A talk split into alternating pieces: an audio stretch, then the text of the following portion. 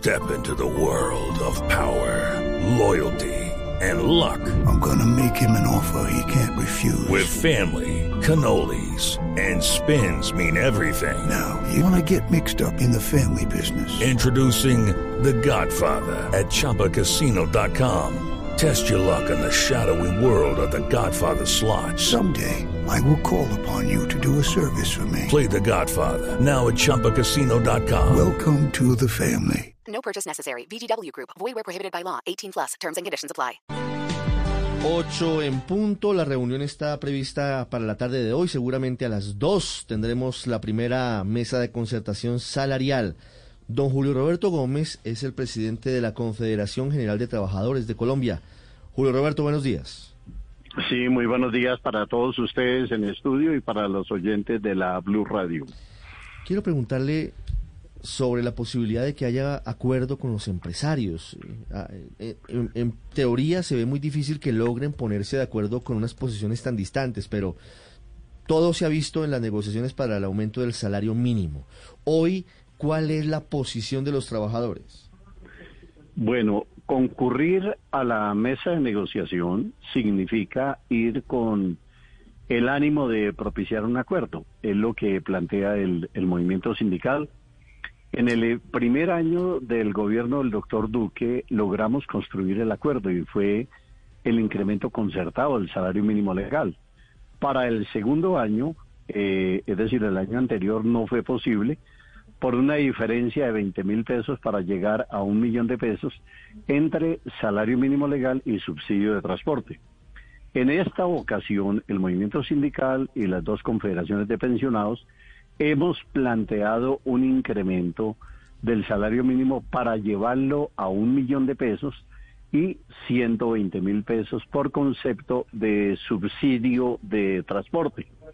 Las posiciones sí, en efecto, son muy distantes porque en las esferas oficiales se habla del 2, del 2.5, de máximo del 3%. Nosotros estamos hablando de un incremento que es más o menos del 13.7%, pero en un proceso de negociación nadie puede llegar a imponerle al otro lo que está pensando. Es un proceso de negociación.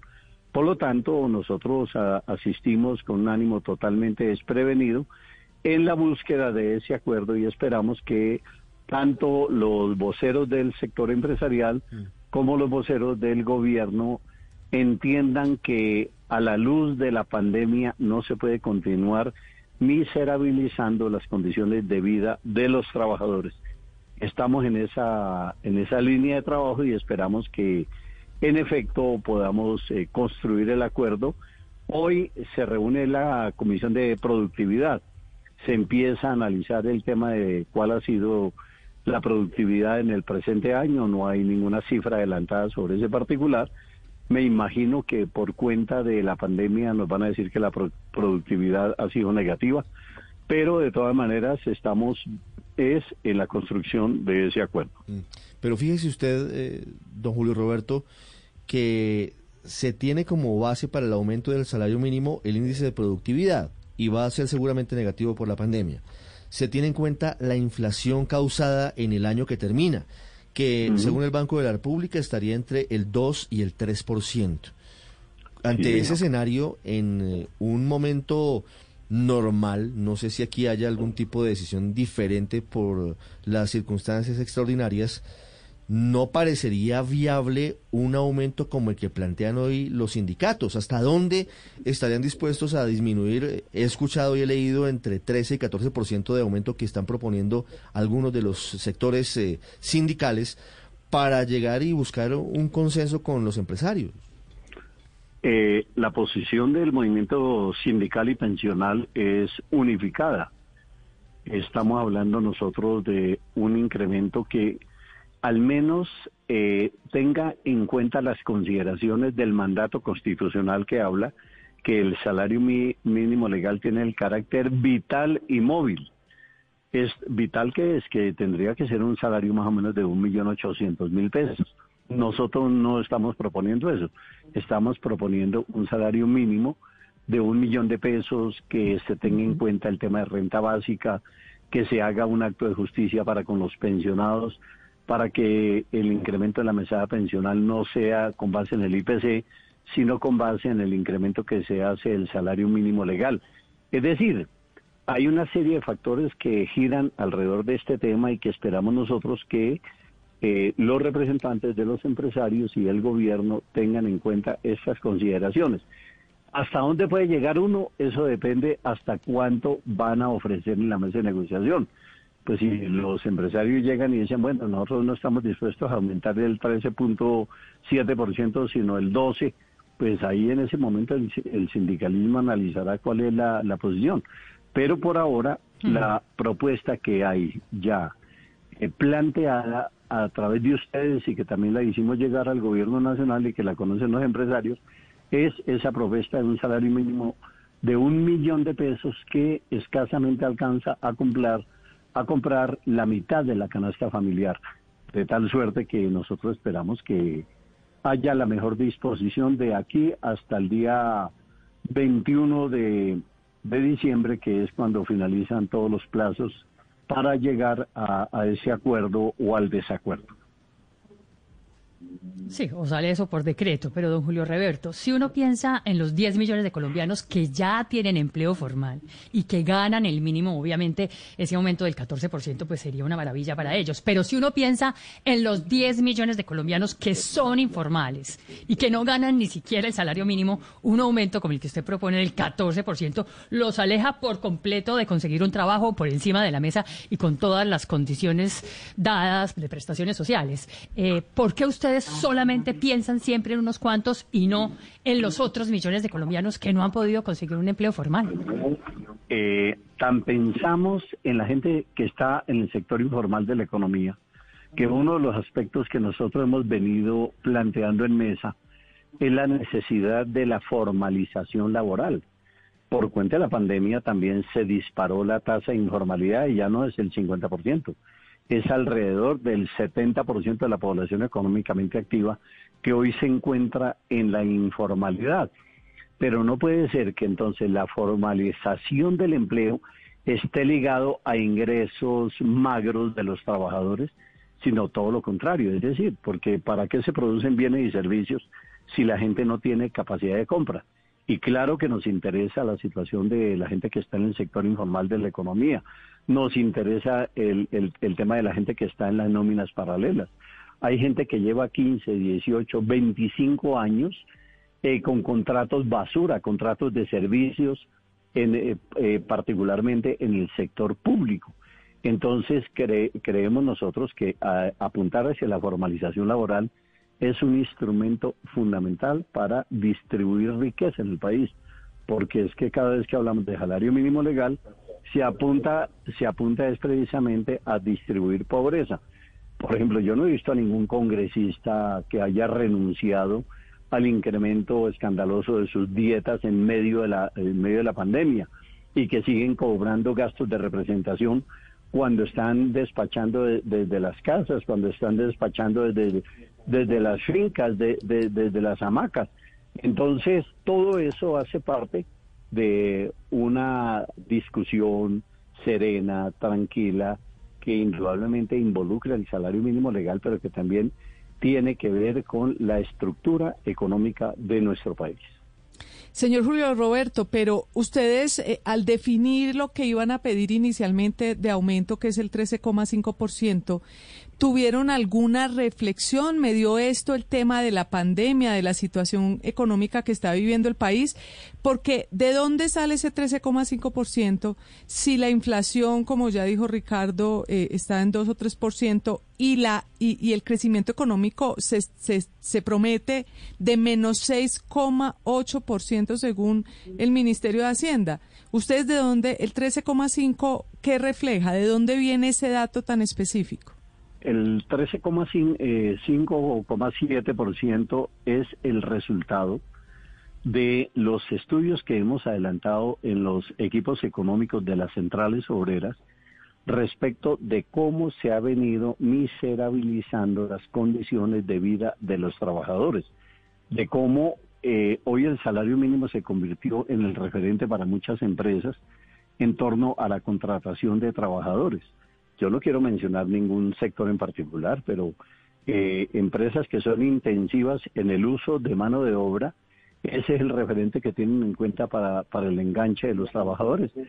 El, el, el, el, salario, el, salario, mínimo, el salario mínimo legal o todos los temas que tenemos hoy en día eh, de, de, los compañeros venezolanos migrantes en, en Colombia. Entonces, cuando uno habla de ese salario que llegue a un millón de pesos, es un poco la el tímil de aquello que yo quisiera trabajar en la radio para tener mi primer millón.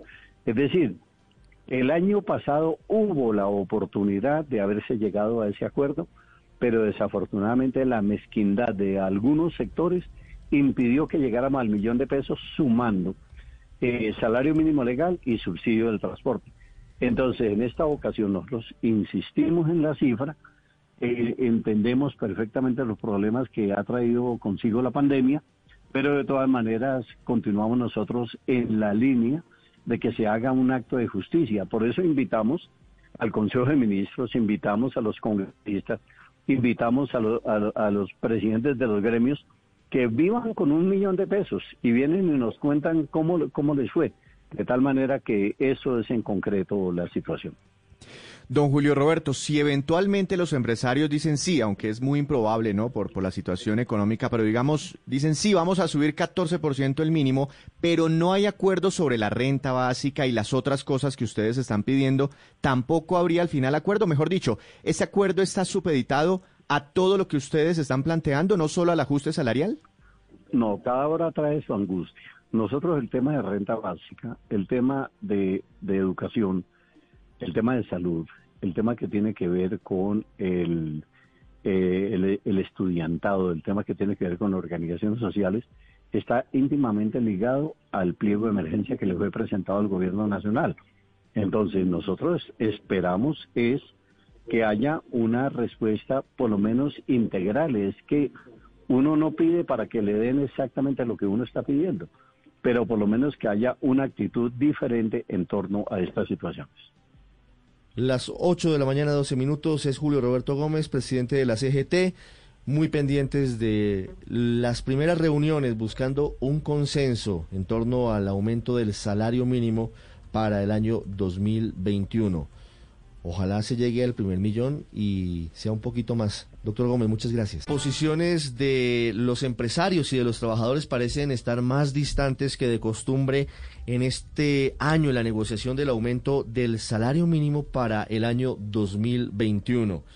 Porque la productividad ha sido muy compleja en este año, porque el índice de inflación será bastante bajo y porque la perspectiva del desempleo sigue siendo preocupante. A pesar de que ha mejorado la cifra de desocupación en los últimos registros del DANE, sigue siendo una disyuntiva crucial para saber cuál será el aumento. Lo que proponen los empresarios, según se ha conocido, es entre el 2,5 y el 3% de incremento, mientras los sindicatos están hablando de 10 puntos más, del 13 o del 14%. Bruce McMaster es presidente de la ANDI, de la Asociación Nacional de Empresarios en nuestro país. Doctor McMaster, buenos días. Buenos días, Ricardo, a usted y a sus oyentes. ¿Será difícil, usted ve complicado o prácticamente imposible, como dicen algunos analistas, que se logre un acuerdo este año en torno al aumento del salario mínimo para el año entrante? Ricardo, yo creo que la conversación que arrancamos ahora es una conversación que de lejos supera, digamos, solamente la definición de salario mínimo. Es una conversación que, en mi opinión, y es la propuesta que yo he venido haciéndole pues a la mesa de concertación en donde también está el gobierno nacional es la de que efectivamente podamos discutir alrededor de el principal problema desde el punto de vista económico que tiene Colombia hoy en día, que es el desempleo y la informalidad. Yo creo que es la oportunidad de que conversemos estructuralmente de esos temas, que tratemos de tomar la mejor decisión para el país. Incluso yo propuse y fue aceptado por la mesa que oigamos a expertos eh, que nos den sus opiniones. Entonces invitamos pues a Desarrollo, invitamos a ANIF, invitamos a la Universidad de los Andes, ojalá la Universidad Nacional también en sus facultades de economía nos acompañen y que entre todos podamos realmente enfrentar el tema grande que tenemos, que es el tema de cómo hace Colombia para tener más empleos, mejores empleos y cómo hacemos adicionalmente para reducir la informalidad. A mí me parece que casi que nosotros eh, históricamente, y esto es algo que yo digo permanentemente en la mesa de concertación, históricamente eh, cometemos un error al pensar que solamente se conversa de salario mínimo. Realmente, salario mínimo es una variable que afecta a todo el mundo laboral. Debemos tratar de ver cómo hacemos para generar unas mejores condiciones en Colombia. Sí. Frente a esas variables, eh, doctor McMaster, ¿cuál podría ser un justo medio? Usted dice, invitamos y es crucial que en la mesa estén los expertos, que estén ANIF, que esté Fede Desarrollo y que estén otros sectores que tienen estudios serios sobre el impacto de la pandemia frente al empleo, frente a la situación de las mujeres y de los jóvenes, que es particularmente difícil en nuestro país. Pero ¿cómo hacer el balance justo entre lo que significa garantizar el empleo, que siempre digamos que es el argumento de los empresarios para que no se desborde ese incremento, y la posibilidad de que no se pierda poder adquisitivo por parte de, los trabajadores, que también es fundamental para que la economía se dinamice.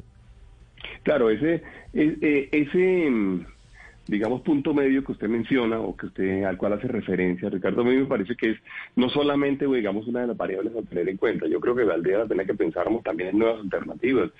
Qué bueno que a la mesa lleguen, por ejemplo, eh, propuestas creativas. Qué tal que pensemos además cómo hacemos, por ejemplo, para poder especialmente darle oportunidades a jóvenes. Lo que usted menciona del caso de las mujeres. A mí me parece que lo que tenemos que aprovechar es para dar una conversación mucho más amplia alrededor de cómo hacer para generar trabajo, cómo hacer para generar buen trabajo. Yo creo que la responsabilidad que tenemos es la responsabilidad de, tomar la mejor decisión posible para el país. Por eso quizás usted usted va a querer que yo le diga una cifra, usted va a querer que yo le diga un porcentaje, Ricardo, y yo creo que no. Primero no se lo puedo decir porque además no hemos todavía oído a los expertos y estamos realmente oyendo a todo el mundo alrededor de, de cuáles son sus posiciones. Pero luego también, porque yo creo que es solamente una de las múltiples, múltiples variables que debemos conversar. ¿Qué cosas en Colombia han conducido a que antes de la pandemia tuviéramos un desempleo superior al 10%?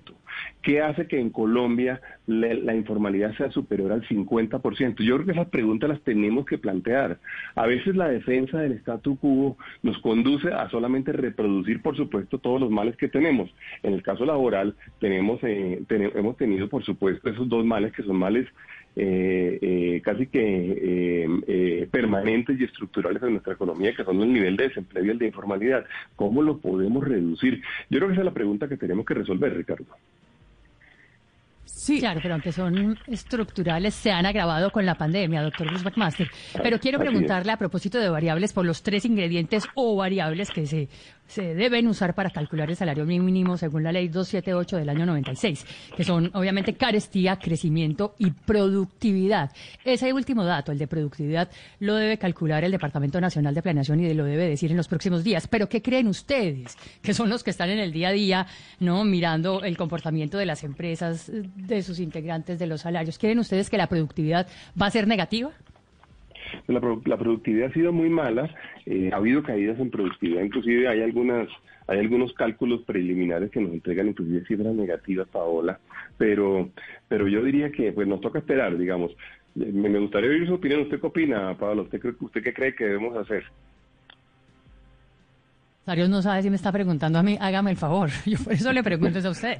Eh, no, pero no, pero hágame el favor. Porque eso depende, obviamente, de lo que vaya a pasar en la mesa pero es que todo el mundo tiene todo el mundo tiene opiniones y, y, no, y no es que el dato nos, lo entrega a nosotros el, el, DNP.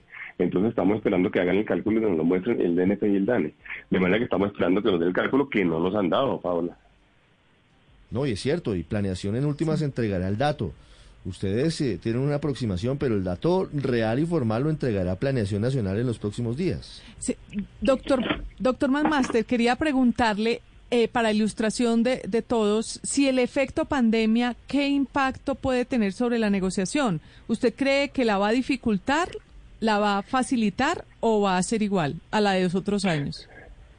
Pues eh, eh, yo le diría que en este momento lo que hemos visto, digamos, es que y hemos oído posiciones, digamos, de parte de los representantes de los trabajadores que nos han mostrado, perdón, un nivel, digamos, de, por lo menos, primer planteamiento relativamente alto, mucho relativamente alto, no muy alto, que sin duda alguna, digamos, seguramente nos va a plantear una, una, una dificultad grande. Pero yo creería que eh, es el momento de, y, y se ha hecho muy evidente, digamos, yo creía que es el momento de que todos pensemos mucho más en, los temas grandes de Colombia. Yo siento que con los trabajadores, hemos, yo he tenido conversaciones con los representantes de los trabajadores y siento que ellos están entendiendo también y están eh, se están dando cuenta que efectivamente el problema es mucho más grande que solamente la definición porcentual del salario mínimo. Yo quisiera, y es un poco lo que nosotros vamos a probablemente hacer, yo quisiera que todos llegáramos con propuestas, hombre, propuestas eh, distintas. Uno, ¿cómo hace para cambiar una situación que por años no ha sido buena? Es que no es solamente la pandemia. Entonces, en eso yo creo que la mente de todos, la apertura de todos, el reconocimiento de todos de que efectivamente hay cosas que podemos y debemos hacer que todavía ni siquiera se discuten, pues es una oportunidad. Yo lo vería como la oportunidad de poder discutir cosas que no se han discutido en el pasado. 7.54 minutos, es el presidente de la ANDI, Bruce McMaster, hablando de la economía colombiana, de la perspectiva que es mucho más de fondo, además de lo que significa el aumento del salario mínimo para el año entrante. Doctor McMaster, para finalizar, ese asunto que marca muy claramente el DANE frente al aumento mayor todavía en el número de mujeres desocupadas, en desempleadas y también la situación de los jóvenes. Hoy estaba leyendo estudios que indican que definitivamente la principal preocupación hoy de los jóvenes en Colombia es eventualmente graduarse profesionalmente o de una carrera tecnológica y no tener la posibilidad de acceder al empleo. ¿Cuáles pueden ser las soluciones a esto, teniendo como telón de fondo, entre otras cosas, el aumento del salario mínimo que empieza a discutirse hoy? Sí, Ricardo, tiene razón. Y esa preocupación de los jóvenes y de las mujeres es una preocupación que viene además desde desde, eh, desde antes de la pandemia. Recuerde usted que cuando teníamos cifras del 10%, teníamos cifras de desempleo, por ejemplo, eh, de jóvenes de cerca del 17% y de, y, de, mujeres jóvenes que podían rondar el 20%. Es decir, realmente había un, un, índice significativamente más alto. A mí, a mí me parece que tenemos que pensar, por ejemplo, usted recordará, no sé si recuerda, cuando por allá en el año 2011 se planteó la ley de primer empleo, que, fue, que era una alternativa para generar incentivos especiales para que las empresas pudieran contratar personas que apenas estaban entrando al mercado laboral Ojalá también que fueran mujeres. Eso no fue dicho en esa ley, pero en este momento podemos pensar en alternativas de esa naturaleza. A mí me parece que ese tipo de cosas tenemos que tomarlas en Colombia. Si el mercado laboral tiene distorsiones, que no nos están permitiendo generar suficiente empleo y que no nos están permitiendo generar suficiente empleo formal. Yo diría es la oportunidad de que tratemos de solucionarlo, al menos para los jóvenes y las mujeres que están siendo las principales víctimas de esas fallas estructurales. Por ejemplo, esa ley de primer empleo y lo que estaba contenido en ella era muy atractivo y yo diría que ese tipo de cosas las debemos retomar. 7.56 minutos, muchos éxitos en la mesa de concertación salarial, doctor McMaster, muy amable. Gracias, Ricardo, y todos. Regresamos en segundos con la otra cara de la moneda. Ojalá haya consenso con los trabajadores. Step into the world of power, loyalty, and luck. I'm gonna make him an offer he can't refuse. With family, cannolis, and spins mean everything. Now, you wanna get mixed up in the family business. Introducing The Godfather at ChumbaCasino.com. Test your luck in the shadowy world of the Godfather slot. Someday, I will call upon you to do a service for me. Play the Godfather, now at Chumpacasino.com. Welcome to the family. No purchase necessary. VGW Group. Void where prohibited by law. 18 plus. Terms and conditions apply.